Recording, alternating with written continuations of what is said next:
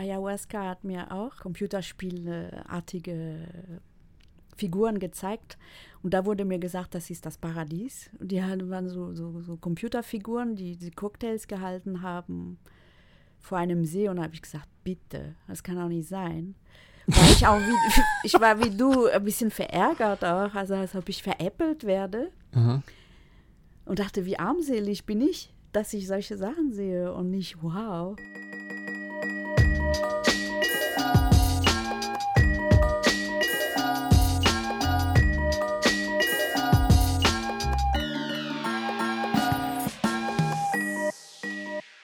Hi Nathalie. Hallo Maxim. Wir haben uns vorgenommen, heute über Pflanzen und Reisen zu sprechen. Ja, Ähm, das klingt auch so ein bisschen mystisch und geheimnisvoll, weil es könnte auch vieles heißen, Pflanzen und Reisen. Und äh, um das ein bisschen zu, zu konkretisieren, geht es um psychoaktive Pflanzen. oder Heilpflanze. Heilpflanzen. Ja, genau. Okay, ja. Ja, und psychoaktive Pflanzen. Mhm. Psychoaktiv ist ja nicht unbedingt was Negatives. Das beschreibt ja nur die Art. Ja. Oder? Nee, es ist sehr positiv. Ja. Genau, und auch um Heilung im Allgemeinen würde ich mal behaupten, weil die erste Frage, die ich an dich habe, ist, ist deine persönliche Geschichte. Ich habe gehört, du hattest eine Krankheit, ich habe jetzt schon wieder vergessen, wie sie heißt.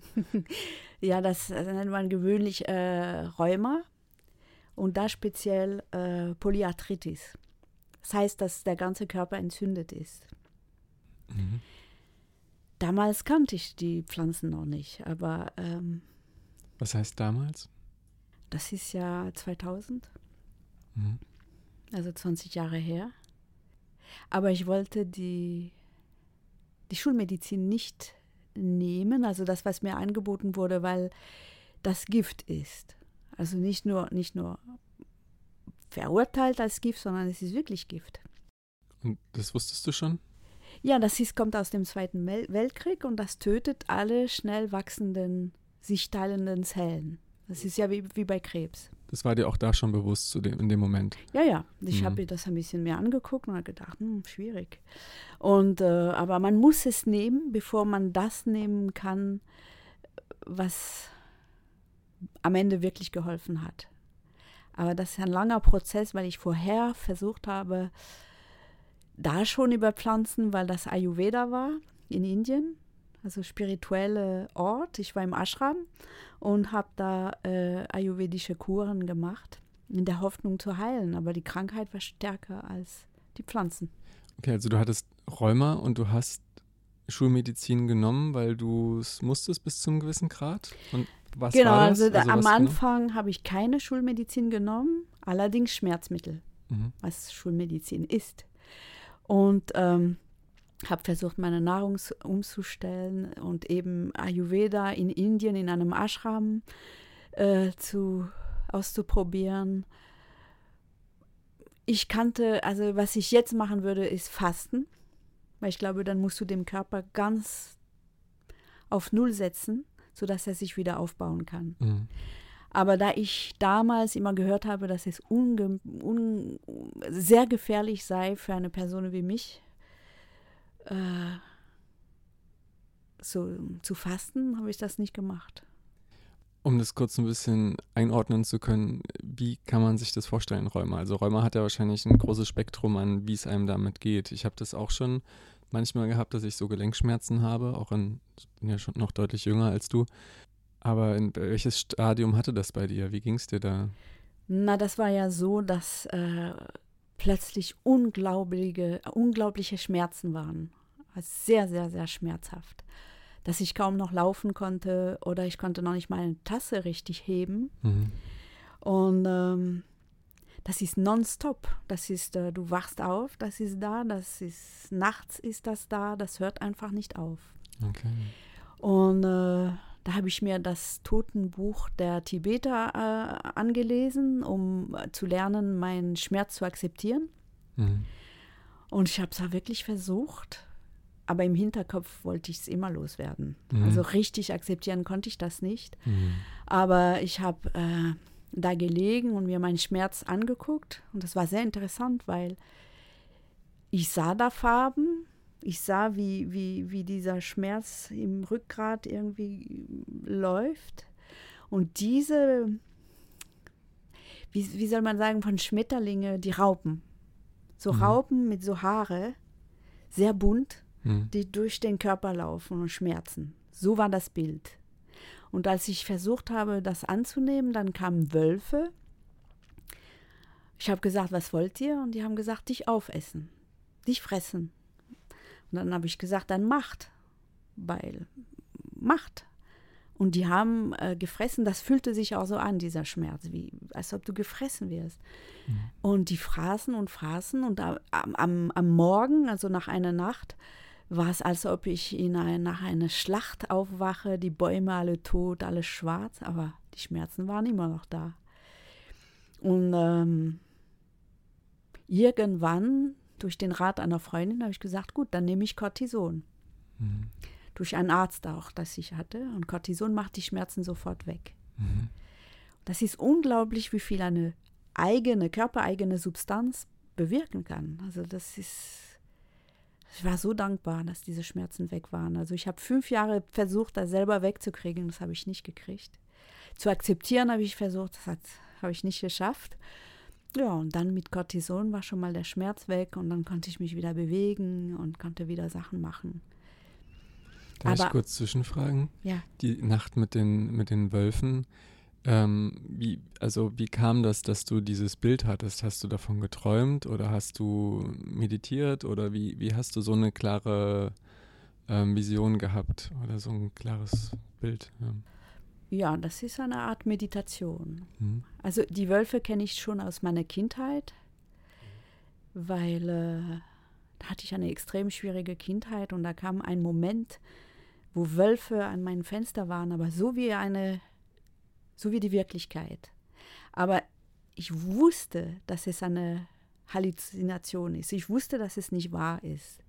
Aber es hätte, ich hätte einen Schalter in mir umlegen können und mich entscheiden zu glauben, dass es so ist. Dann wäre ich umgekippt, möglicherweise. Hm. Und, ähm, und diese Wölfe waren dann wieder da.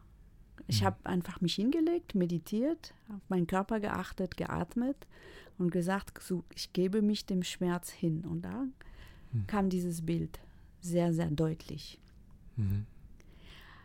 Aber was ich gelernt habe, während ich Rheuma hatte, und das war wirklich gut, ist meinen Körper kennenzulernen, weil vorher war ich eher verkopft. Und äh, durch den Schmerz habe ich meine Füße kennengelernt, die für mich Kilometer weit weg waren. Und auf einmal waren sie sehr präsent und ich musste sie berühren und ölen und ich, ich ging zur Massage und Leute haben mir geholfen. Das war das Erste, was ich gelernt habe. Mein Körper. Und zweitens habe ich zum ersten Mal in meinem Leben um Hilfe bieten müssen. Weil ich konnte mich ja kaum noch bewegen. Leute haben für mich gekocht und so. Und vorher war ich eher jemand, die alleine klarkommt oder versucht, alleine klarzukommen. Und das ist Sachen, da bin ich sehr dankbar für. Mhm. Aber ich finde, das war sehr, sehr hart. Eine sehr harte Schule. Okay. Und du hast jetzt schon angedeutet, du hast mit Ayurveda da einiges gemacht. Ja. Aber, ähm, und das Cortison hat dir auch erstmal gut geholfen, aber es war jetzt ja nicht die Heilung dafür, oder? Nee, ähm, es sind zwei Sachen. Also Ayurveda arbeitet unglaublich viel mit Pflanzen. Die haben große Gärten und ähm, wissen, wie man die Sachen mischt und so weiter. Das habe ich alles genommen. Hat leider nicht geholfen, aber vielleicht doch am Ende erkläre ich gleich. Mhm. Und das Cortison äh, kann man ja immer nehmen. Es gibt Rheumakranken, die nehmen das ein Leben lang. Mhm. Aber das zieht die Energie weg von den Knochen und von den Augen und von der Haut. Die Haut wird ganz dünn, die Knochen mhm also das kann man nicht ein Leben lang nehmen. Manche machen das, aber das ist nicht besser als Chemie mhm. am Ende. Und das setzt sich noch das Wasser und so ab, werden viele Menschen ja. sehr dick von. Ne? Ja, zum Glück war es bei mir nicht so, weil ich nicht so eine unglaublich hohe Dosis nehmen musste. Okay. Aber interessanterweise, als ich diese Chemie genommen habe, die äh, MTX heißt, also dass fast alle äh, Rheumakranken nehmen, Mhm. die die Zellen tötet, die sich schnell spalten. Deshalb Rheum, ähm, Krebskranke, die kriegen das in viel höhere Dosis, verlieren ihre Haare und so weiter. Also auf jeden Fall, es tötet alle Zellen, die sich schnell teilen. Und ich habe es versucht zu nehmen. Und da lag ich da, habe ich auch meditiert und habe ich gesehen, wie mein äh, Immunsystem über mich schwebt, war bläulich. Und es weinte. Und da habe ich gedacht, nee, das ist schwierig. Das mache ich nicht, weil das äh, für meinen Körper sehr gefährlich ist. Und ich hatte ja schon ein schlechtes Verhältnis zu meinem Immunsystem, würde ich sagen, weil er mich angegriffen hat, sagt die Schulmedizin.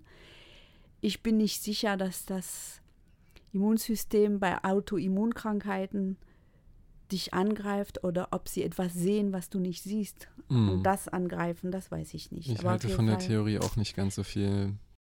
Wissen wir halt nicht. Aber auf jeden Fall, was wichtig ist, ich habe sehr viel Schmerzmittel genommen. Mhm. Ich habe diese, diese, diese Gifte ausprobiert. Und am Ende, was mich geheilt hat, ist tatsächlich ähm, Chimäre, heißt das. Das ist eine Mischung aus Mensch und Tier, genetisch manipuliert. Mhm. Und das äh, in dieser Autoimmunkrankheit sind das weiße Blutkörperchen, die dich angreifen, also dein eigenes Immunsystem. Das ist schon so. Mhm. Und die haben eine Form. Und sie haben synthetisch, also die Schulmedizin, die Pharmaindustrie hat die Gegenform entwickelt. Das lebt.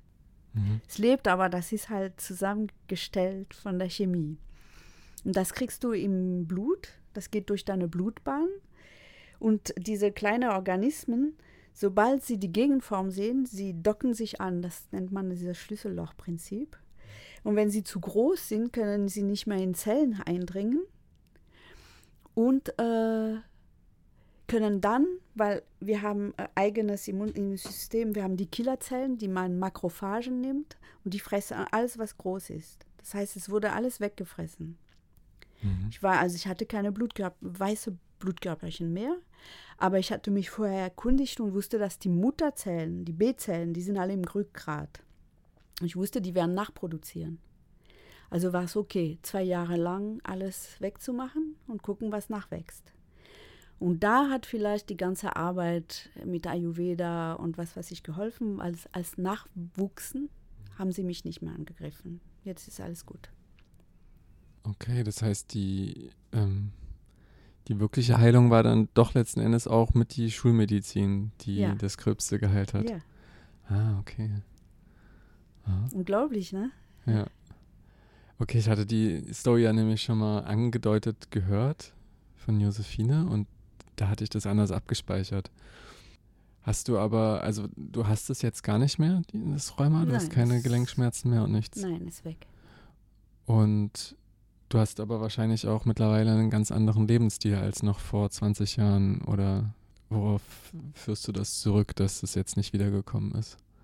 Na, ich habe, also Rheuma entsteht bei vielen Frauen. Das ist eine Frauenkrankheit. Mhm. Das haben auch Männer, aber viele, viele Frauen. Äh, am Anfang der Wechseljahre, das ist eine Hormonumstellung. Und äh, da hatte ich außerdem eine Trennung hinter mir, einen Umzug, also all die Sachen, die als Auslöser gelten. Also ganz klassisch. Und äh, also darauf führe ich das einfach zurück. Das ist Okay. eine, und ich weiß nicht, warum ich durch so eine so schmerzhafte Phasen in meinem Leben gehen musste. Aber das war offensichtlich notwendig, würde ich sagen. Okay. Es hat einen neuen Kurs. Danach habe ich einen neuen Kurs eingeschlagen. Vorher war ich Filmemacherin und ich war eher nach außen gerichtet, äh, wollte Erfolg, wollte gehört werden in der Welt. Und danach habe ich eher äh, mich konzentriert auf die Innenwelt. Deshalb habe ich äh, Hypnose gelernt und äh, mich für Reisen ins Innere interessiert, also mit Pflanzen.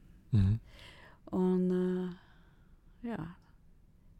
Wobei die Frage ist immer, wenn man reist im Innern mit Pflanzen, reist man wirklich im Innern oder im Außen? Das ist überhaupt nicht klar. Okay. Ähm, Wie meinst du das im Außen zu reisen? Also weil, so wie ich das wahrnehme, also um das kurz auch für die Zuhörer zu konkretisieren, ähm, spirituelle Reisen mit zum Beispiel Ayahuasca oder Pilzen oder ähnlichem. In meiner Wahrnehmung ist es ja was, was irgendwie in mir passiert. Also ich habe das Gefühl, ich sehe Dinge, die natürlich meine Umwelt jetzt so nicht wahrnimmt in dem Moment, sondern deswegen ist es in meiner Wahrnehmung schon eine innere Reise. Jetzt überlege ich, wenn ich das direkt als Monolog weiterspinne und du sagst, oder ist es eine Reise von außen? Es könnte natürlich auch sein, dass das alles da ist und wir das nur halt in dem Moment dann auch wahrnehmen und letzten Endes um uns rum ist. Das kann ich nicht sagen, aber was mich, äh, also das ist schon so, man schließt die Augen und sieht das im Innern. Aber das ist so stark, zum Beispiel mit Ayahuasca, dass du das Gefühl hast, das ist real. Also das nimmt dich und du hast jetzt keine Wahl mehr.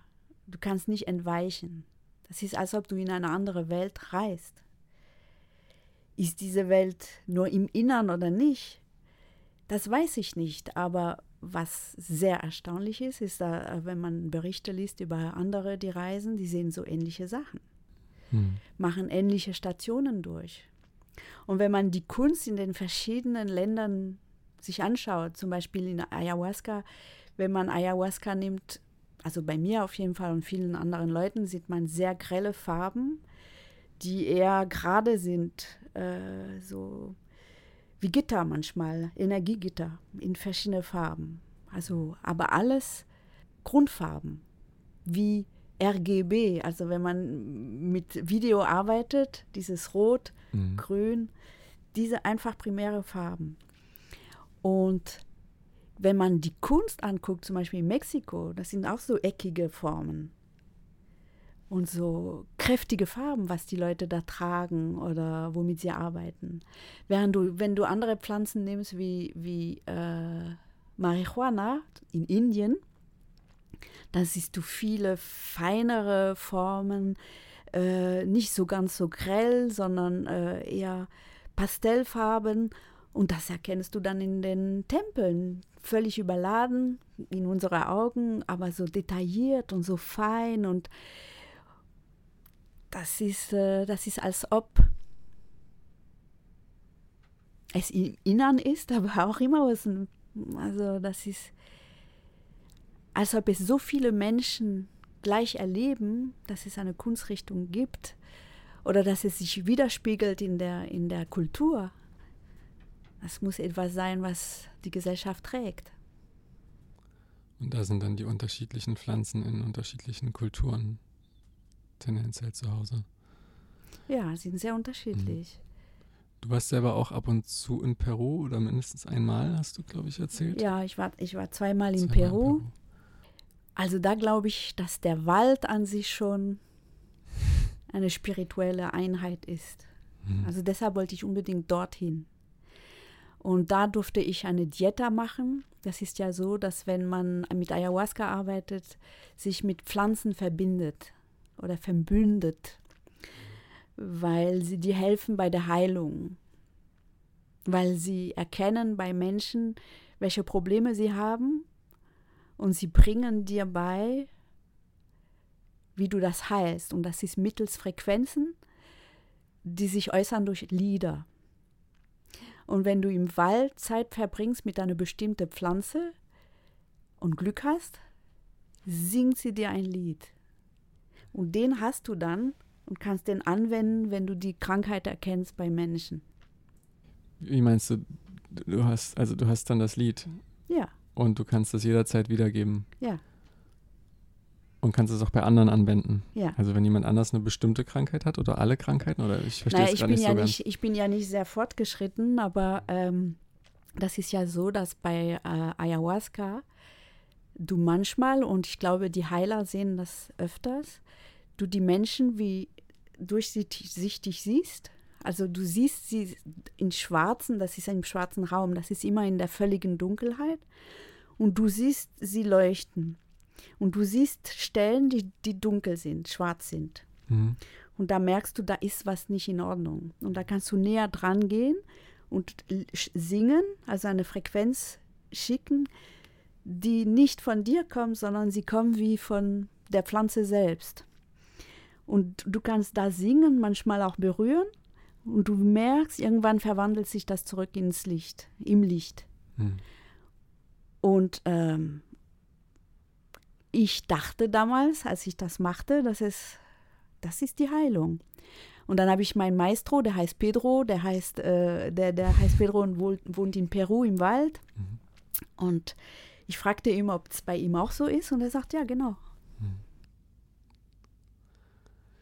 Ich finde es sehr faszinierend, wenn ich dir so zuhöre, auch immer wieder, wenn du von den Reisen und den Pflanzen erzählst, weil das, du bringst es so rüber wie so eine Selbstverständlichkeit. Also das ist so ganz klar für dich, wie du darüber berichtest.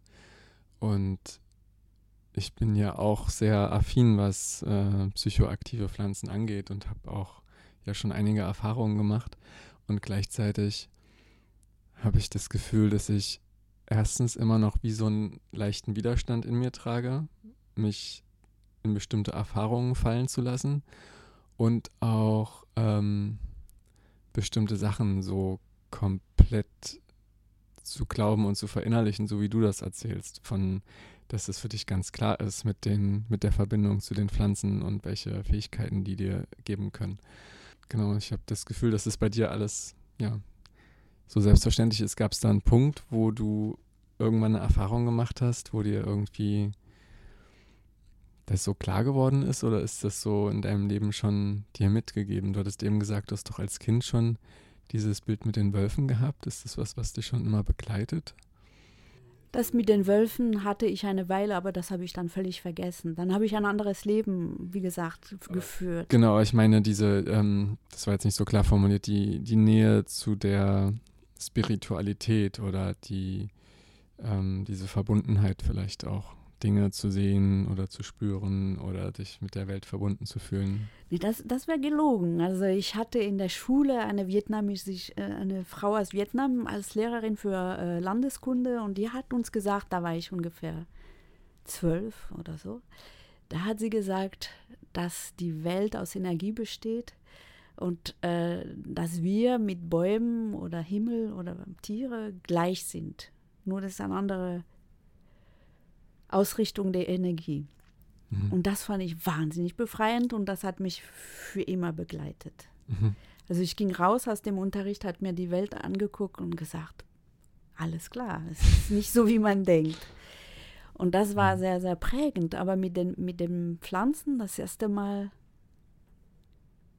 dass ich eine richtig Schlüsselerfahrung hatte, ist, ist als ich Ayahuasca genommen habe und also diese helle Welt sich eröffnete in mir und es so stark und deutlich war, dass ich merkte, das ist wichtig. Also das ist wichtig. Und wenn man eine Ayahuasca-Session macht, äh, setzt man sich meistens eine Intention. Und meine Intention war immer, wie kann ich das besser machen? Bin ich auf dem richtigen Weg? Was muss ich machen, um besser zu werden? Oder welche Richtung ist für mich richtig? Und all diese Sachen. Und die Pflanze hat mich einiges gezeigt. Da kann ich gleich ein paar Sachen davon erzählen. Aber am Ende sagte sie immer, übrigens, du machst alles völlig richtig. Du bist auf dem richtigen Weg. Du musst nur Geduld lernen. Und wenn du dir Sorgen machst über die Erde, den Planeten und sowas, du musst dich nur freuen, hier zu sein und damit tust du der Erde gut. Und äh, am Anfang habe ich gedacht, naja, das. Und als ich es ungefähr 20 bis 30 Mal gehört habe, habe ich irgendwann gedacht, es hat sich in mir irgendwas entspannt und ich dachte, okay. Ja, stimmt, okay. 20 bis 30 Mal in einer Erfahrung oder Nein, wieder? verschiedene Zeremonien. Ja. Wenn du Vielleicht, sagst, hm? gehört hast, ähm, hast du wirklich das Gefühl, das über die Ohren zu hören? Ja, das ist eine gute Frage. Sind das die innere Ohren oder weil es ist so, als ob die Pflanze spricht, aber sie hat keine Stimme.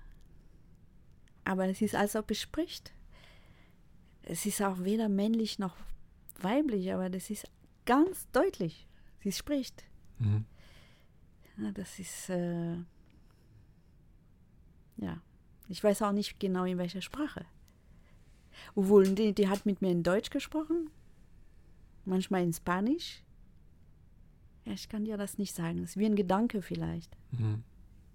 Ein Gedanke ist wie gesprochen, mhm. aber es ist, es hört man nicht. Es ist halt keine. Mhm. Das, vielleicht sollte ich ein bisschen erzählen, wenn man eine Zeremonie macht, also ich würde niemals diese Pflanzen rekreativ nehmen oder zum Spaß haben oder sowas, weil es für mich sehr deutlich Heilpflanzen sind, die ich sehr respektiere. Und äh, deshalb gibt es ein Setting. Also man, man, man, man äh, bereitet den Raum vor, man bedankt sich, man hat sehr respektvoll und man nimmt eine große Menge, sodass man sich wirklich der Pflanze hingibt. Und das macht man nachts. Und äh, in meinem Fall immer in geschlossenen Räumen ohne Licht und Ablenkung, sodass man wirklich auf diese innere Reise geht. Und selbst wenn man die Augen macht, aufmacht, ist das, es das weitergeht. Das macht keinen Unterschied eigentlich. Mhm. Weil es dann dunkel ist. Ja. ja. Mir kommt gerade die Frage, ähm, also ich habe ja in letzter Zeit öfters auch mal LSD genommen, vor allen Dingen in Mikrodosierung. Und LSD ist ja jetzt nicht direkt eine Pflanze. Also das ist ja ursprünglich vielleicht ja aus diesem Mutterkorn kommt das. Ja, stimmt. Aber ähm, das Endresultat hat jetzt nicht mehr so viel Natürliches in sich. Wie siehst du das? Also wie denkst du, dass es trotzdem eine ähnliche heilende Wirkung haben kann, auch wenn es eigentlich keine Pflanze mehr ist? Oder siehst du das ein bisschen kritischer und hast du Erfahrung damit? Ich sehe das natürlich nicht kritischer, weil ich wenig Erfahrung habe mit LSD, weil ich tatsächlich lieber auf Pflanzen zugreife. Aber ich weiß nicht, ob du sie kennst, Maria Sabena in nee. Mexiko, die spezialisiert war auf Pilze. Mhm. Die hat unglaublich viele Leute geheilt. Und äh, Timothy Leary und all diese, diese Leute, die mit psychoaktive Pflanzen gearbeitet haben und entdeckt haben, sie haben die Pilze durch sie entdeckt. Sie war sehr gläubig, auch sehr arm auch. Und ähm, einmal kamen sie mit LSD mhm. und haben sie gefragt, ob sie das ausprobieren könnte und sagen, ob es ähnlich ist. Sie hat acht Streifen genommen, also acht, acht Pillen. Ja, und am nächsten Tag sagte sie, ja, ist ähnlich. Mhm. also, mhm. sie fand es ähnlich. Ich muss gerade an eine Erfahrung denken, die ich dir erzählen will, weil die mich so, die so ein bisschen bei mir hängen geblieben ist. Das letzte Mal, als ich LSD genommen habe, das hatte ich alleine gemacht und da hatte ich ähm, 225 Mikrogramm genommen, also so für manche wahrscheinlich eine größere Dosis, so vielleicht eine mittelgroße Dosis, wie auch immer. Und ähm, da hatte ich dann, als es eigentlich schon so langsam, also der Peak war schon vorbei und es wurde schon langsam sachte und dann bin ich irgendwann ins Bett gegangen.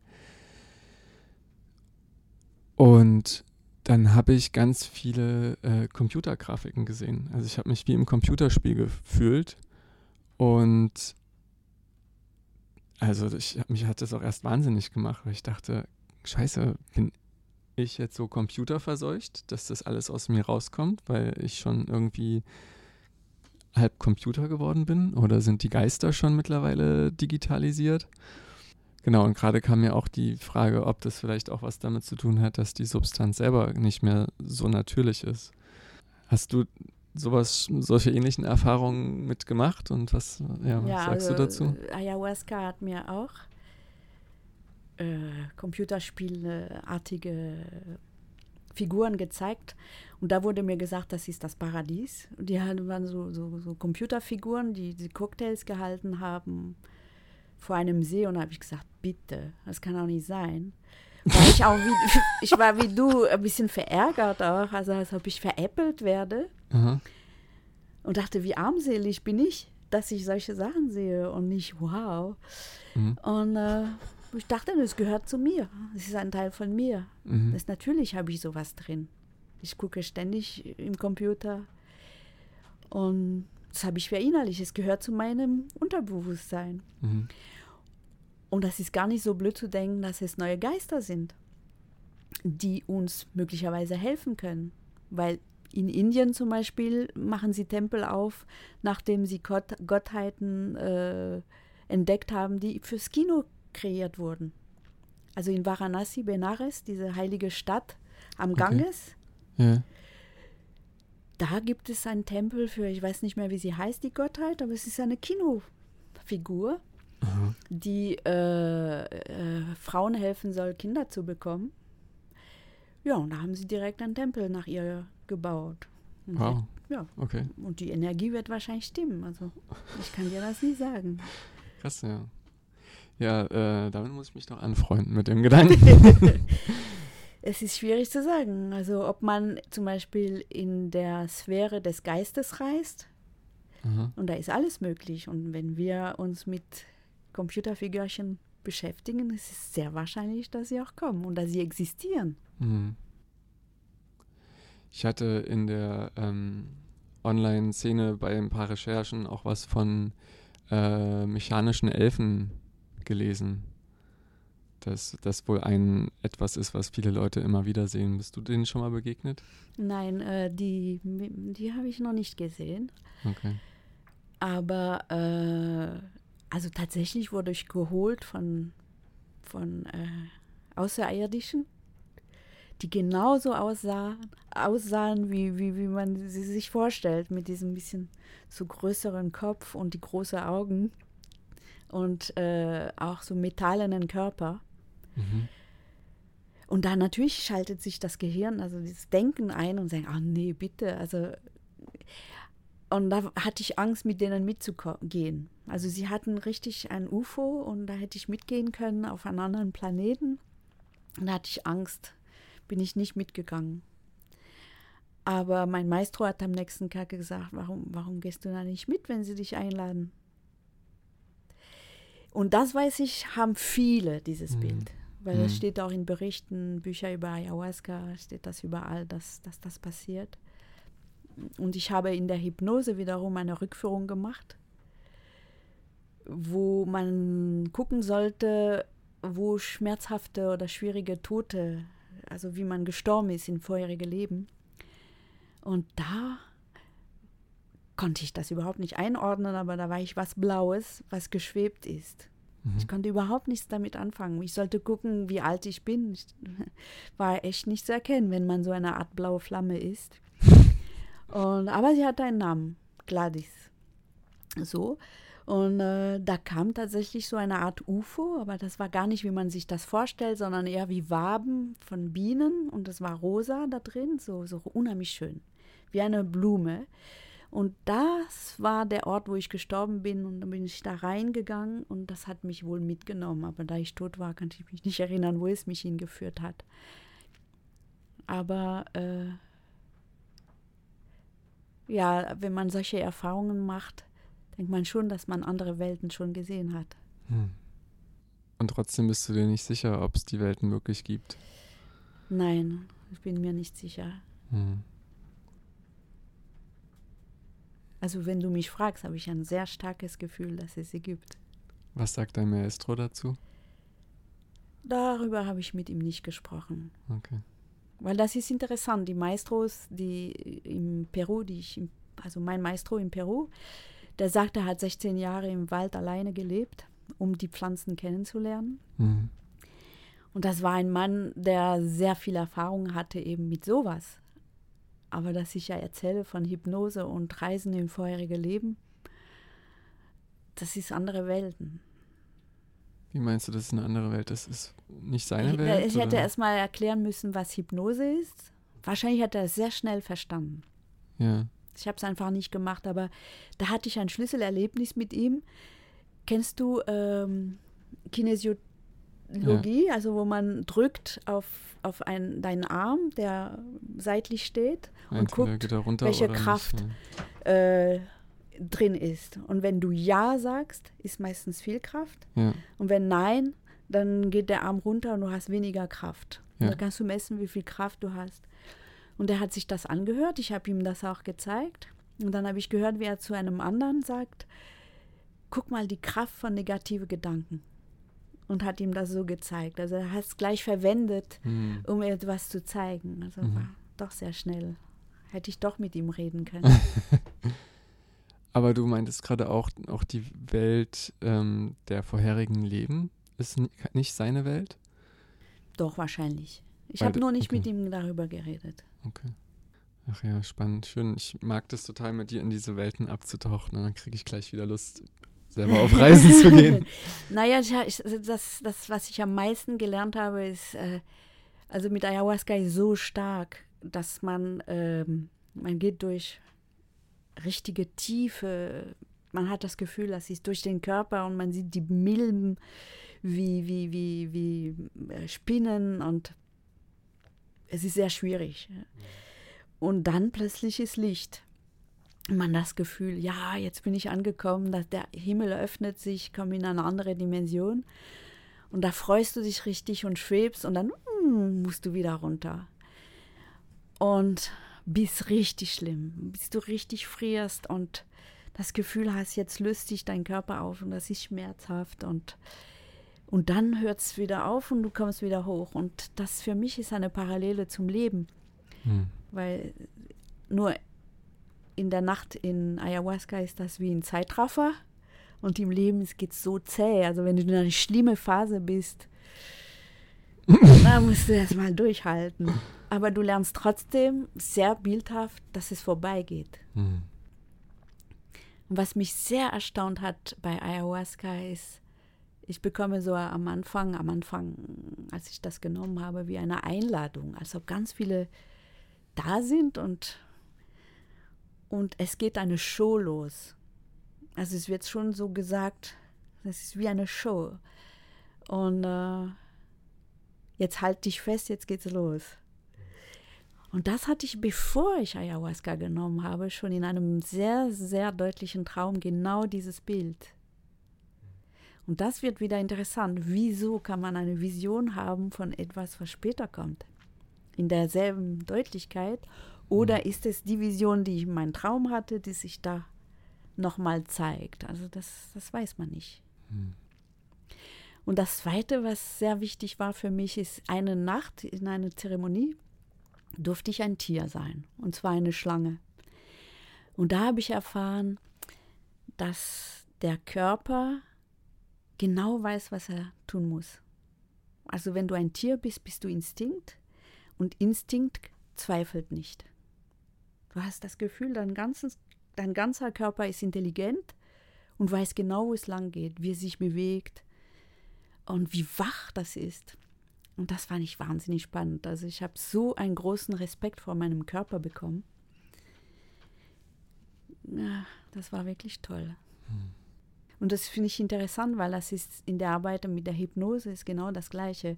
Du versuchst von der Welt der Gedanken, wo man die ganze Zeit einordnet und äh, checkt, in den Körper zu gehen, weil die Weisheit, die im Körper ist, was man der Unterbewusstsein, das Unterbewusstsein ist ja im Körper. Weiß man nicht. Ist das im Gehirn, ist es im Körper, aber dort hat man Zugang. Du hattest ein paar Ayahuasca-Reisen ja auch alleine gemacht, hast du mir, glaube ich, mal erzählt. Das ist Ja, richtig. Wo nimmst du da die, das Vertrauen her, dass du da nicht in den schwierigen Situationen von deiner Angst überwältigt wirst? Das ist so, ich würde das nicht machen, wenn ich nicht die Fähigkeit hätte, äh, mir zu, zu wissen, aha, das ist jetzt schlimm. Also diese Wie? Feststellung machen zu können, das ist jetzt richtig schlimm. Äh, ich gucke es mir an. Und du hast die Fähigkeit zu sehen, dass etwas richtig schlimm ist? Oder Ja. wie? Ich verstehe es gerade nicht. Also ganz. das ist so, wenn, ein, was ist ein, ein, eine schlimme Erfahrung? Das ist zum Beispiel, wenn du sehr, sehr unschöne Wesen siehst, die auch noch dich angreifen wollen. Äh, oder du bist gefangen in einer Art von Teer. Oder du bist von einer, also all, all das kenne ich oder habe ich gehört. Also eine Spinne kommt und wickelt dich ein in, in Seide und du kannst dich nicht mehr bewegen. Das sind sehr, sehr sch- scheußliche Erfahrungen. Und wenn du aber sagst, okay, das ist jetzt richtig schlimm, ich gehe aber durch und ich gucke es mir an. Mhm. Ich gucke es mir an, was ist dieses Gewebe, Spinne, wer bist du? Ich gucke genau. Oder wenn es nur schwarz ist, wenn ich genau hingucke, was ist das, dieses Schwarz? Dann kann ich trotzdem eine Lehre daraus ziehen. Und ich glaube, dadurch, dass ich diese Fähigkeit habe, meine Angst zu überwinden, hab, kann mir nicht so viel passieren. Mhm. Werde da, glaube ich, auch immer besser drin, dieses Vertrauen zu kriegen, einfach hinzuschauen und mich dem zu stellen. Aber ich merke, dass da immer noch so eine gewisse Angst bei mir schlummert. Ja, das wäre natürlich sehr, sehr interessant zu bitten, diese Angst zu begegnen. Wer ist sie? Wie sieht sie aus? Wo Mhm. führt sie hin? Sehr leicht gesagt, ne? aber äh, das wäre interessant. Würdest du mir dabei helfen, mit dieser Angst anzuschauen? Ja, vielleicht, also, aber ich mache das ja äh, eher jetzt mit, mit Hypnose, Mhm. weil, ähm, also das, das ist so, dass ich mit diesen Pflanzen gearbeitet habe, auch mit Pilze und auch mit Marihuana. Aber jetzt arbeite ich viel mehr mit Hypnose, weil es gibt die Möglichkeit, in einer gewissen Trance in deinem Körper zu sehen und all diese Geister, diese, diese Welten, die sind alle da. Und da hat man Zugang ohne Substanz. Und das finde ich sehr wichtig, weil, also ich habe Castaneda, ich weiß nicht, ob du den gelesen hast, aber auf jeden Fall sein Maestro, ich weiß nicht, ob es ihn gibt oder ob er erfunden ist, aber auf jeden Fall sagt er, die Pflanzen, die Substanzen, die du nimmst, die nehmen dir aber auch was weg. Und es ist viel besser, wenn du das kannst, das ohne zu machen, zu Mhm. lernen, selber äh, zu reisen oder äh, selber in deinem Körper zu gucken, wo die Landschaft, wo die Angst ist Mhm. und sie selber hoch vor dir zu halten und sich genau anzugucken. Und was mache ich jetzt mit dir? Was will sie mir sagen? Mhm. Und deshalb würde ich das viel lieber so machen. Ja, da muss ich gerade an Vipassana denken. Ich habe große Lust, bald wieder einen Vipassana-Kurs zu machen. Hast du schon gemacht? Ja, schon mehrere, ja. Mehrere. Mhm. Und jetzt ist es wirklich lange her. Das letzte Mal war 2019. Das ist wie ich. Ah ja. Mhm. Mhm. Und da, ja, da habe ich, ich glaube, meine so stärkste Erfahrung, ob jetzt mit Substanzen oder nicht, habe ich bei Vipassana einmal gemacht. Magst du erzählen? Das war bei meinem ersten Kurs auch direkt. Das war eigentlich mein intensivster Kurs, so, der mich, da war ich irgendwie noch so voller Neugierde und so motiviert, volle Power da reinzugeben, wie in keinem Kurs danach.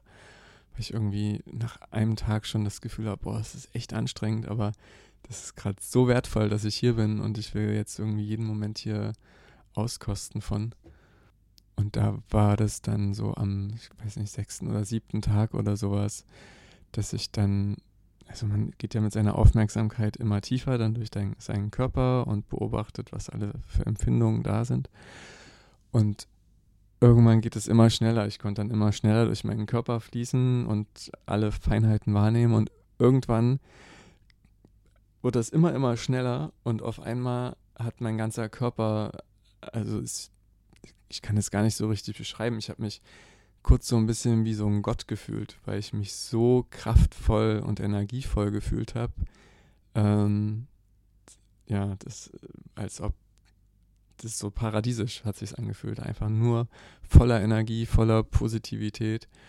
Und das hat dann ja, auch nicht so lange angehalten. Vielleicht eine halbe Stunde, eine Stunde oder sowas.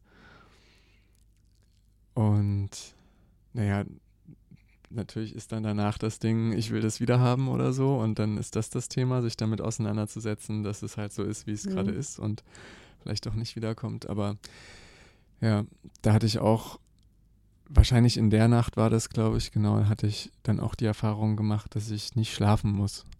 Mhm. Also ich habe äh, nach diesem Erlebnis die Nacht äh, nur im Bett gelegen und weiter meditiert die komplette Nacht und ich habe mich am nächsten Morgen so fit gefühlt, wie als hätte ich zwölf Stunden geschlafen.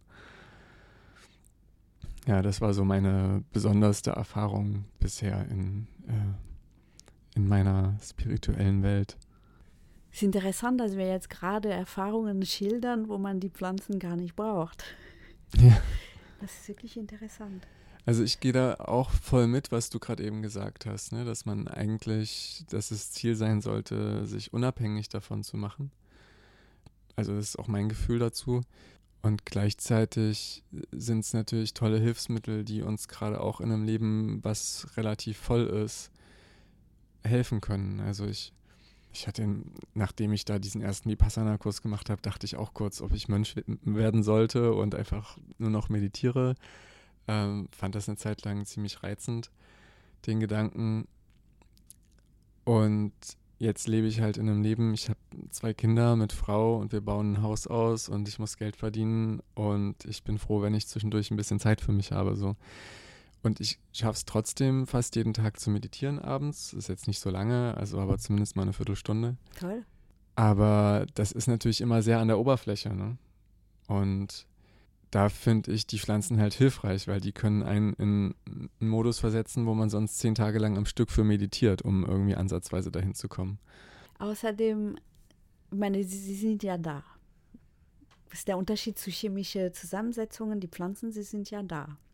Und ich denke mir, naja, wenn du dich hingezogen fühlst, wird es einen Grund haben. Und äh, was sie also mir haben sie so viel mitgebracht, äh, beigebracht.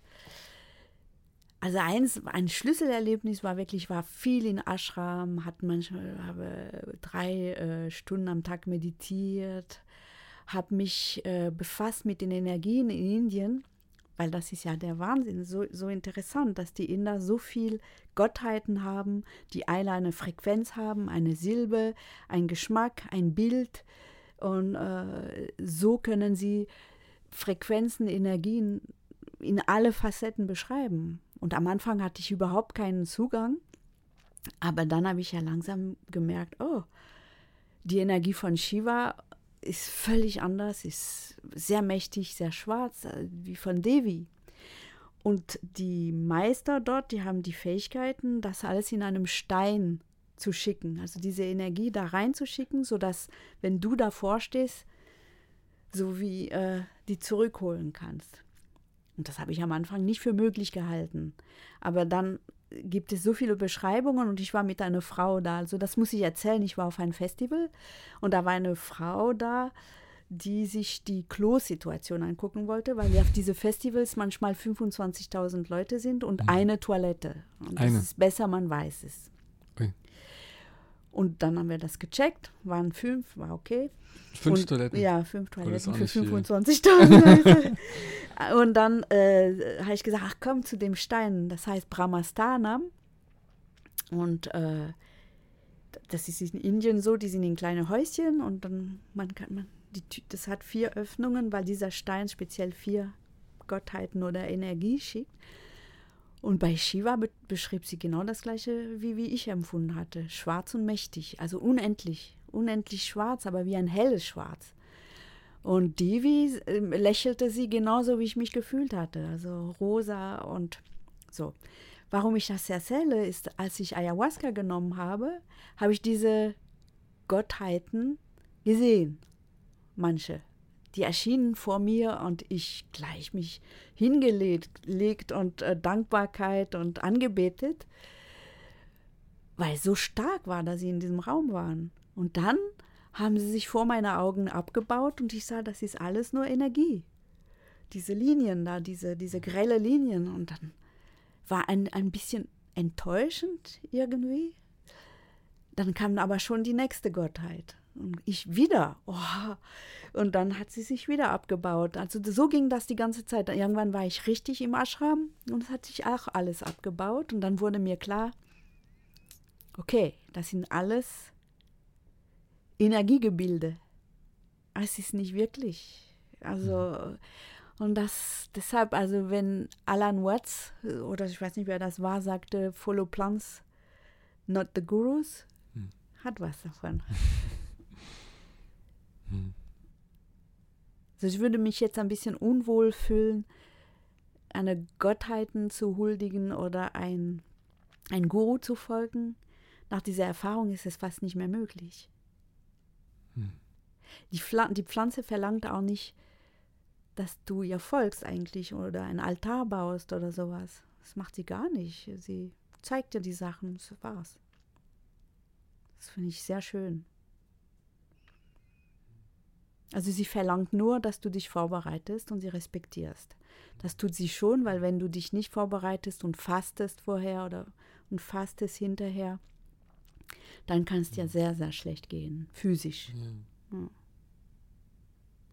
Ah ja, das ist auch nochmal spannend. Was, das mit dem Glaube oder? Ähm, auch, aber ich meinte jetzt gerade eher das Vorbereiten und auch das Nachbereiten. Also ich habe ja einmal Ayahuasca genommen. Ja. Und da wurde ich zum Glück gut vorbereitet. Ja. Und auch angeleitet, zwei Wochen vorher und zwei Wochen nachher auf verschiedenste Dinge zu verzichten. Und das hat mir auch schon allein die Anweisung sehr viel Vertrauen darin gegeben, dass die das gut machen. Das war nicht in Peru, sondern hier in Deutschland. Aber ich habe von der Zeremonie selbst nicht so viel mitgenommen, wie ich wahrscheinlich gekonnt hätte. Unter anderem auch wieder wegen der Angst, so dass ich mich nicht da gut reinfallen lassen habe. Ja, und ich hatte überlegt, nächstes Wochenende bin ich mal wieder alleine für ein paar Tage zu Hause. Und da habe ich auch überlegt, ob ich wieder für mich eine Reise mache, alleine. Mit, mit, mit was? Das wäre wahrscheinlich jetzt das LSD, weil das das Einzige ist, was ich gerade habe. Genau, auch wenn ich, ja, wenn ich die Wahl hätte, was anderes machen würde, vielleicht eher. Aber ich dachte auch, jetzt wo du das gerade sagst, dass es vielleicht nochmal gut ist, mich da nochmal ein bisschen besser darauf vorzubereiten und das nicht einfach nur, hey, ich bin jetzt allein zu Hause, ich mache das, sondern mir eine Intention zu nehmen und vielleicht zumindest zwei, drei Tage vorher zu fasten oder so. Ja, sich innerlich vorbereiten ist auf jeden Fall eine gute Idee. Mhm. Ja, vielleicht auch wirklich nochmal dieses Angstthema. Also ich finde es spannend, wenn ich, wenn ich das sage mit dem Angstthema, dann, ja, das ist so mein, mein Dauerthema. Ich spüre schon wieder direkt meine ja. Brust hier. Das hat, ich hatte ja einmal eine Hypnose bei dir gemacht und da war das ja genau auch das Thema.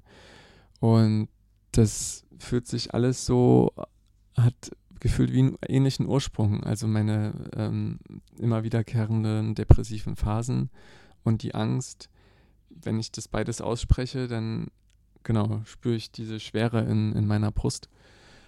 Und das ist jetzt schon so lange dieses Thema, um das ich auch irgendwie weiß.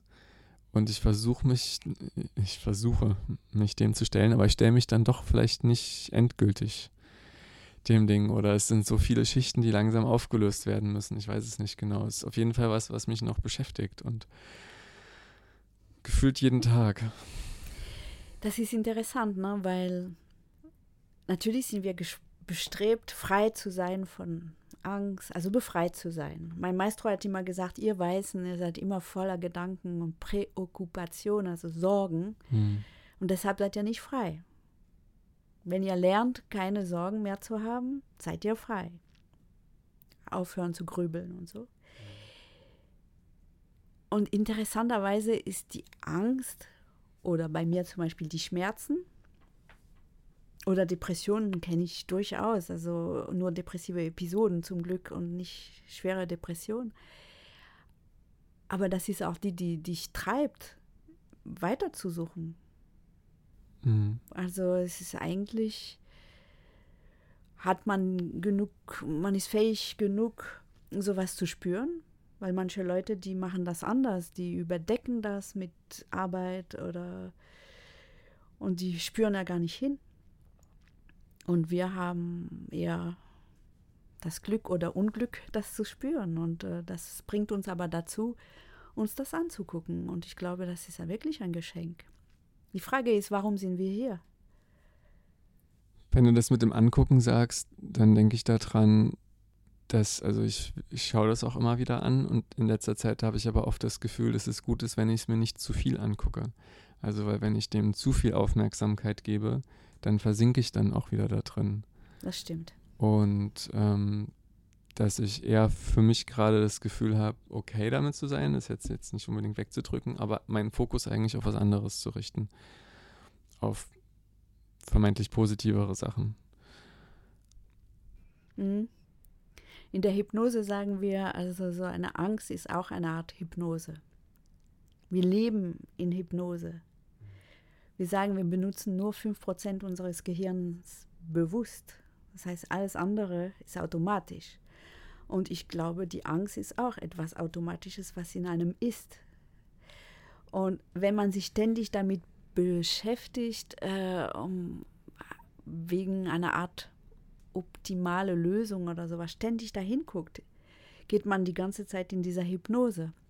Und deshalb versuchen wir in der Hypnose immer die Leute herauszuholen, aber nicht indem man sie ablenkt, sondern wenn man diese Angst hat und sie herausholt von dem Ort, wo sie ist und sich anguckt, kann man gucken, was ist stattdessen da an dem Ort, wo sie war. Und das ist schon die Heilung. Weil der Körper kann dir das zeigen. Ich mach, ich zeige dir, wie das ist mit der Angst. Und ich zeige dir, wie das ist, wenn sie weg ist. Wenn du sie anderswo hingetan hast. Du kannst sie gerne wieder reintun. Aber du musst nicht. Und sich das anzugucken, was stattdessen ist, ist natürlich toll. Da muss ich auch wieder an unsere Hypnose denken. Ich weiß nicht, wie genau du sie noch vor Augen hast, aber da ging es ja auch um einen Stein, der in meiner Brust sitzt. Und dann hast du dir angeleitet, die Hypnose, und so ein bisschen was gesagt. Und dann habe ich den rausgenommen, den Stein, und ihn mir angeschaut. Und äh, dann hast du gesagt, jetzt tu ihn wieder rein. Und da musste ich auch kurz lachen, weil ich dachte, hey, was soll ich denn jetzt wieder reintun? also, ich will den doch eigentlich gar nicht da haben. Aber ähm, habe ich dann trotzdem gemacht. Ja, also ich meine, da lernt man, man kann es reintun und wieder rausholen und wieder reintun. Also muss nicht da sein. Mm. Ich muss sagen, das erste Mal, dass ich Ayahuasca genommen habe, kam eine Schlange. Man sagt Ayahuasca ist eine Schlange, eine Anaconda. Und die war so groß, aber so groß, den ganzen Raum voll. Und die kam vor mir und machte ihr Auge auf und dann. Und das war wie, ja, jetzt geht's los. Also Auge auf. Und direkt vor mir. Und dann ging es los im Abwärts, also durch diese, diese, diese Kanäle, die ganz dunkel waren und mit diesen Spinnen überall und sowas alles. Und wo ich dachte, Mensch, gut, dass ich nicht so ängstlich bin, weil jetzt hätte ich wirklich Angst. Ja, und da war ich so erstaunt. Dann habe ich den Film von Kunnen gesehen über Ayahuasca. Ich weiß nicht, ob du den kennst. Mhm. Und er machte Grafiken, mhm. wo er äh, das nachgebildet hat, was er gesehen hat. Mhm. Eins zu eins, was ich gesehen habe, fast. Unglaublich. Also nicht eins zu eins, aber sehr ähnlich. Mhm. Und da war, ich war von Socken, als ich das gesehen habe. Ich gesagt, wie kann das sein, dass die Pflanze bei uns, das muss eine Substanz sein, die dieses fraktale, diese fraktale Bilder hervorholt und dir innere Landschaften zeigt, die bei allen Menschen vorhanden sind. Das ist doch erstaunlich. Oder vielen Menschen. Oder wie erklärst du dir das? Ja, ich muss dann spontan an die ganze Quantenphysik denken und dass ja letzten Endes alles miteinander verknüpft ist. Und auch unsere Gedanken und unsere geistige Welt ja auch. Also, ähm, dass ja durchaus sowas wie Telepathie funktioniert. Jetzt nicht eins zu eins, dass ich jetzt was denke und du denkst es dann auch, aber du kannst den Inhalt ungefähr abfangen, wenn du dich darauf einstellst.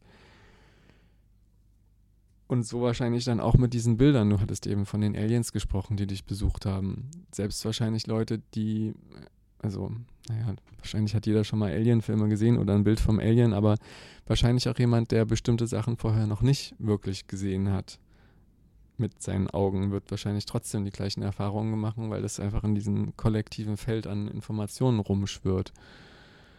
Und da ist die Frage, ob sich das auch verändert, wenn jetzt zum Beispiel die Digitalisierung so krass voranschreitet, dass diese äh, Computerwesen neu dazugekommen sind und es die früher vielleicht noch nicht gab. Ja, ich glaube, mein Maestro macht sich da nicht so viele Sorgen, weil diese Energiefelder, die man sieht, wie die da drunter sind, oder die können das hervorrufen, das hervorrufen oder solches hervorrufen, aber eigentlich ist alles vergänglich. Also das ist das, was man lernt von den Veden oder es ist auch, was man lernt von der Quantenphysik. Das alles, also ich, wenn ich das richtig verstanden habe, Wellen und Partikel zugleich ist, also Materie und Nichtmaterie. Und die Wellen können sich in eine Partikel gleichzeitig weiter Welle sein. Das ist fast unvorstellbar, aber das wäre sowas. Und man merkt das ja, wenn du zum Beispiel, also ich war auf Partys, auf Techno-Partys zum Beispiel, wo die anderen sehr synthetische Drogen genommen haben, die ich ja nicht so gerne nehme. Und ich war aber wie drauf, obwohl hm. ich nichts genommen habe. Das kennt fast jeder. Hm, das habe ich auch schon die Erfahrung gemacht. Ja. Ich hatte auch eine Zeit, wo ich sehr gerne auf Partys gegangen bin und irgendwann aber mich auch entschieden habe, nüchtern auf Partys zu gehen. Ja. Und da habe ich das auch ab und zu die Erfahrung gemacht, dass ich mich auch betrunken gefühlt habe, so, obwohl ich eigentlich nichts getrunken habe. Kann man ja dankbar sein, dass die anderen sich man kann den, dem Genuss davon kommen, ohne mhm. selber das zu nehmen. Aber wie interessant. Mhm. Also wenn wir diese, diese Kommunikationstechnik ausbilden würden, mehr als uns auf Geräte zu verlassen, wäre natürlich wahrscheinlich, mhm. ist vielleicht auch das, was passiert. Mhm. Ach, das ist, äh, ist echt spannend, mit dir zu reden. Hier kommen dauernd wieder neue Bilder und Sachen, die ich fand. Ich muss gerade an eine Dokumentation denken über Aliens. Ja. Ist ja natürlich auch ein sehr heikles Thema, wo äh, ja viel drum gestritten wird wahrscheinlich. Und in dieser einen Doku, also ich, genau, ich habe das nicht weiter recherchiert. Ich habe die Doku so hingenommen, wie sie mir gezeigt wurde. Aber da wurden viele Sachen aufgezeigt von angeblichen Beweisen, dass es Aliens gibt. Mhm. Und ganz am Ende war das, was mich so am meisten überzeugt hat, ähm, weil ich da nicht wusste, wie man sowas gut fälschen könnte. Oder und das war in Afrika, ich glaube in, in, Südafrika, in einer Schule. Und ja. da, vielleicht hast du dir das auch schon gehört, und da ist in der Schule am helllichten Tag ein UFO gelandet. Und äh, eine Gruppe von, oh, ich kriege Gänsehaut, wenn ich das schon, wenn ich anfange, das zu erzählen, äh, ist eine, eine Gruppe von Schülern halt rausgerannt oder die waren gerade draußen am Spielen, ich weiß nicht mehr genau, und sind dann zu diesem UFO hin. Und dann haben im Nachhinein alle Schüler wurden unabhängig voneinander unter, interviewt und es waren Kinder, also sechs, sieben, achtjährige. Ja. Die äh, haben alle das Gleiche erzählt. Und es ist natürlich nahezu unmöglich. Also klar können Kinder auch Schauspieler, ne? aber das ist für mich so glaubhaft, auch die dazu zu sehen, per Video und die Tonaufnahme zu sehen, was die erzählen und wie die das erzählen. Ja. Dass die alle die gleiche Erfahrung gemacht haben dort und das gesehen haben. Und auch 20 Jahre später nochmal interviewt wurden, als sie Erwachsene waren. Und das war für mich total faszinierend. Und die haben, genau, um den Faden jetzt zurück zu dir zu führen, die haben nämlich alle sowohl das UFO als auch ein Alien gesehen, was wohl tatsächlich so aussah, wie wir uns Aliens vorstellen. Ja. Und dieses Alien hat äh, mit telepathischen Fähigkeiten mit denen kommuniziert. Und das alles, also das haben, haben die so beschrieben, dass die ganz viele Bilder und Gedanken in den Kopf gekriegt haben. Ach, interessant, ja.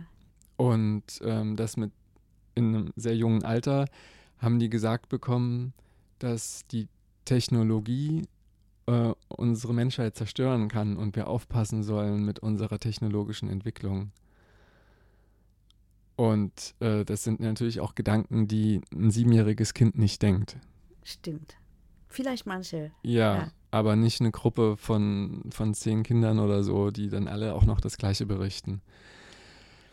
Genau, wer weiß natürlich, man kann irgendwie wahrscheinlich alles irgendwie äh, faken, wenn man will für mich, ich mag diese Geschichte einfach und ich will sie glauben, weil sie mir so sehr gefällt. Ja. Warum sage ich das jetzt? Weil, Was hast du eben gesagt? Ich, ich, kann mich erinnern, als wir noch dabei waren, dass wir die Substanzen nicht nehmen müssen und dass äh, es reicht, wenn die Umgebung, da, also wie eine telepathische Übertragung ist, aber wie man zu den Aliens, da, da bist du zu den Aliens gekommen. Ich weiß nicht, ich weiß nicht wie genau, wie wir da hingekommen sind. Hm. Ja, ich weiß es gerade auch nicht mehr. Ja, das ist alles. Wenn du, wenn du erzählst von unserer Hypnosesitzung, hattest du das Gefühl danach, dass sich was verändert hat? Na, ich habe die ähm, Bilder und die Energie eine Zeit lang mitgenommen und habe es versucht zu kultivieren. Also zum Beispiel, es waren zwei Sachen. Äh, einerseits anfänglich einfach mir diesen schützten, geschützten mhm. Raum zu schaffen, dass ich mir ein Energiefeld um mich herum vorstelle, was mich von allen negativen Einflüssen schützt und gleichzeitig dann noch äh, mich selbst als blaues, leuchtendes Wesen. Also es war so eine, so eine blaue Energie, die äh, da mein kleines Ich mir wiedergegeben hat. Genau, das ist jetzt, wenn ich dran denke, ist es auch präsent, aber natürlich nicht mehr ganz so greifbar, mhm. wie als wir das gemacht hatten mit der Hypnose. Und ich fand es eine schöne Reise, aber es war nicht so bahnbrechend, dass ich jetzt mhm. danach dachte, wow, jetzt hat sich krass was verändert oder so. Mhm. Und ich glaube, das ist manchmal auch so meine Hoffnung, dass ich irgendwie wie so eine bahnbrechende Erfahrung mache, die dann plötzlich alles ändert. Und gleichzeitig weiß ich ja, dass sich schon ganz, ganz viel in meinem Leben geändert hat, vor allen Dingen durch diese kleine Kultivierung von den Kleinigkeiten im Alltag, dass mhm. das eigentlich das, auch das Wichtige ist für Veränderung. Ja, ich fand das sehr interessant. In, Spa äh, in, in Peru hatte ich ja äh, Flashbacks aus meiner Kindheit. Mhm. Und das war noch richtig anstrengend und mit Spinnen und was weiß ich alles. Also nicht schön. Und das konnte ich alles äh, sozusagen im Himmel schicken und ich habe es tanzen sehen und das war, hat sich in Licht verwandelt und ich dachte, jetzt, jetzt habe ich es geschafft. Mhm. Tja, und dann nächste, nächste Zeremonie genau das Gleiche. Und dann habe ich sehr enttäuscht meinem Maestro gefragt, wie kann das sein? Ich habe es doch, doch im Himmel geschickt, warum ist es wieder da? Er hat gesagt, tja, das dauert manchmal länger, als du denkst. Mhm. Und es war zwar sehr enttäuschend, aber eigentlich ist es glaube, es hat so viele Facetten und ist dann so verstrickt in uns, dass man es graduell immer wieder machen muss, bevor es weg ist. Hm. Ich, ich, ich weiß es nicht. Ich weiß es nicht. Zum Beispiel der äh, Kunden da, von dem ich erzählt habe, der diesen Film gemacht hat mit den Grafiken, der scheint sehr zu leiden während seiner Zeremonien. Der hat sich filmen lassen, während er die Zeremonie. Oh, das sieht schlimm aus. Und da denke ich mir, was, was sucht er da? Warum tut er sich das an? Weil äh, bei mir ist es also so schlimm nicht. Also es gibt immer wieder Momente, wo ich denke, um Gottes Willen, ich sterbe jetzt. Hm. Habe ich auch manchmal zu meinem Maestro gesagt, ich sterbe jetzt. Und er hat gesagt, ja, wir sprechen morgen beim Frühstück drüber. Also, aber und äh, gut, also, man, man muss da durch, aber was ich sagen wollte, ist, dass es, es geht nicht, auch mit, mit der Hypnose, das ist ja wie graduell. Ich merke das bei meinen mhm. Klienten, die kommen einmal, zweimal und irgendwann habe ich das Gefühl, jetzt hat sich was verändert. Aber mhm. ich glaube, jeder hat auch seine Art, die Sachen zu behandeln. Manche müssen sehr viel reden, mhm. andere machen es mehr mit Bildern, manche heilen sich über den Körper nur. Ich glaube, es gibt viele Wege. Ja, es ist beruhigend nochmal zu hören, auch wenn ich das eigentlich auch so weiß und sehe. Es ist, äh, man muss halt viele Sachen sehr oft hören, bis man sie irgendwann verinnerlicht das stimmt. hat. Ne? Das musste, mal, musste mhm. es bei mir auch so sein. Und das Schöne ist, ich muss sagen, Pflanze hin oder her. Also äh, dadurch, dass ich so viel gesehen habe und verstanden habe und wohlwollende Wort, Worte gehört habe von den Pflanzen, auch von den Pilzen, unheimlich wohlwollend. Mhm. Auch über den Tod also der Tod ist so wohlwollend und so lustig, wenn der gezeigt wird von den Pilzen. Dann sage ich, ich bin die ganze Zeit da, warum hast du Angst vor mir? Ich arbeite die ganze Zeit in dir. Sei froh, dass ich da bin, weil wer, wer meinst du räumt auf? Hm. Ich. Und ähm, ja, dann lernt man das ein bisschen leichter zu nehmen und dann mit dem Alter, vielleicht weil man es so oft gehört hat und man hat gemerkt, okay, es ist jetzt gerade super schlimm, aber es kommt auch eine Zeit danach und so wie bei der Meditation Vipassana, dass man lernt, aha, das ist noch für vorübergehend, gerade super schlimm. Ja, dass man sich entspannt. Also sagen viele, mhm. im Alter entspannt man sich ein bisschen. Nicht alle. Die, die nicht gearbeitet haben, die haben Panikattacken, keine Ahnung, was sie alles haben. Also mit der Entspannung, da gehe ich mit. Ich bin auch schon viel entspannter als noch in meinen Anfang 20ern. Ja. Aber trotzdem noch ein langer Weg zur wirklichen Entspannung, wie ich sie mir vorstelle. Aber zu dem, Also ich glaube, es gibt auch manche Sachen, also zum Beispiel diese Depression, was ich eben gesagt habe, ja. oder auch mit der Schwere in meinem Herzen ist, ich habe das Gefühl, das ist wie so ein Kernthema, was wie so ganz viel von meiner Persönlichkeit ausmacht und dementsprechend wahrscheinlich was ist, was einfach noch eine Weile braucht, bis ich damit durch bin. Aber zum Beispiel, jetzt fällt mir doch was ein, wo ich schlagartig eine Veränderung gemacht habe. Und zwar tatsächlich auch wieder nach meinem ersten Vipassana-Kurs, dass ich ohne äh, wirklich darüber nachzudenken, auch bei der Meditation oder so war das jetzt nicht bewusst Thema. Ich habe davor sehr viel gekifft, sehr viel Marihuana geraucht. Ganz verboten? Nee, also da, ganz direkt davor nicht. Ja, gut. Also ich habe zwei Wochen Pause davor gemacht. Okay. Das hatte ich gemacht, weil war mir schon wichtig, dieser Kurs. Und danach war das Bedürfnis komplett weg. Also ich hatte gar kein Verlangen mehr danach und habe dann also noch ein, zwei Mal im Jahr irgendwie mal an einem Joint geraucht, gezogen oder so, aber das war wie ausgeloschen, das Bedürfnis. Und gleichzeitig auch nach Fleisch essen. Also es war nicht so, dass ich mich vorher bewusst damit äh, beschäftigt hätte, irgendwie, dass ich jetzt Vegetarier werden will oder sowas. Beim Vipassana selber gibt es natürlich kein Fleisch, also da gibt es ja nur vegetarisches Essen. Aber ich hatte danach, war es irgendwie ganz klar für mich, ich will kein Fleisch mehr essen. Und das waren so die zwei bewusstesten Sachen, die sich so schlagartig verändert hatten. Aber das ist wahrscheinlich was relativ Oberflächliches im Vergleich Wieso? zu dem. Also, wenn ich das jetzt zum Beispiel mit dieser Schwere in meiner Brust vergleiche, ist das halt was, für mich zumindest wahrscheinlich was Oberflächlicheres gewesen und dadurch halt auch schnell. Ja, das, das glaube ich nicht. Das habe ich anders erfahren. Also gerade zum Beispiel eine Panikattacke. Also wo, dein, wo du wirklich denkst, du stirbst, dein Herz schlägt so schnell und du kriegst keine Luft und du musst die, die, musst die, die, Notaufnahme da besuchen oder wie das plötzlich, wenn man das durchlebt.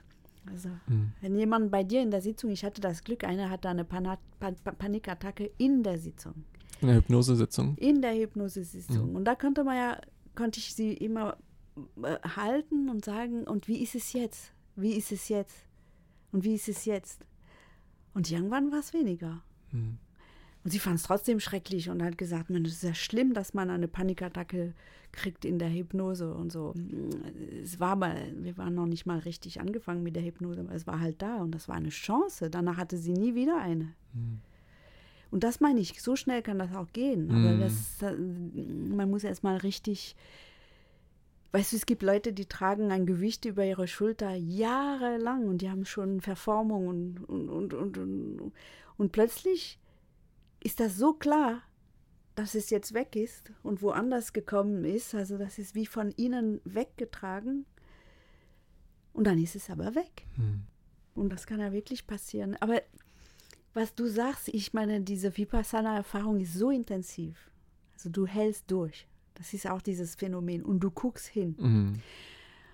Und ich glaube, das ist überhaupt nicht überflä oberflächlich. Ist Nein, natürlich weil, überhaupt nicht. Ich verstehe dich, aber ich hatte auch, jetzt sprechen wir die ganze Zeit von Erfahrungen, die man ohne Pflanzen macht. Interessanterweise hatte ich äh, in meiner schamanischen Ausbildung, durfte ich äh, mir die Welt da, nach dem Tod angucken.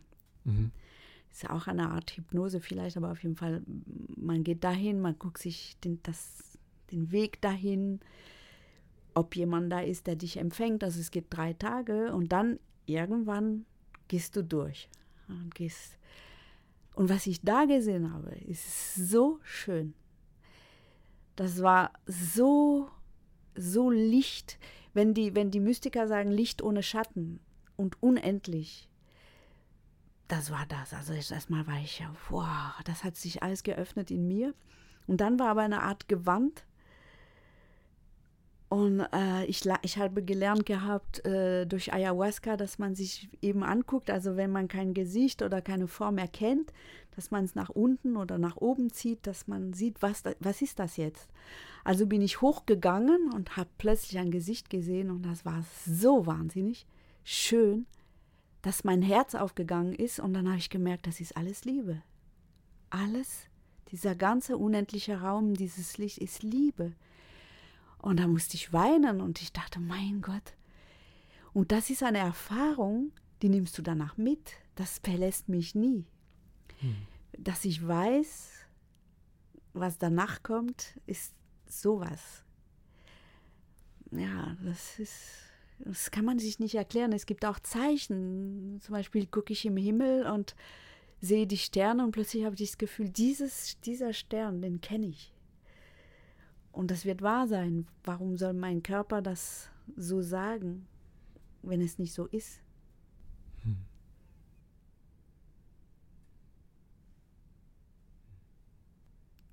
So lächeln wir beide, ist doch schön. ja.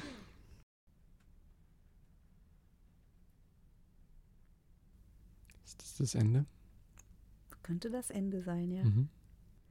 Danke, war sehr schön. Ja, danke dir, Nathalie.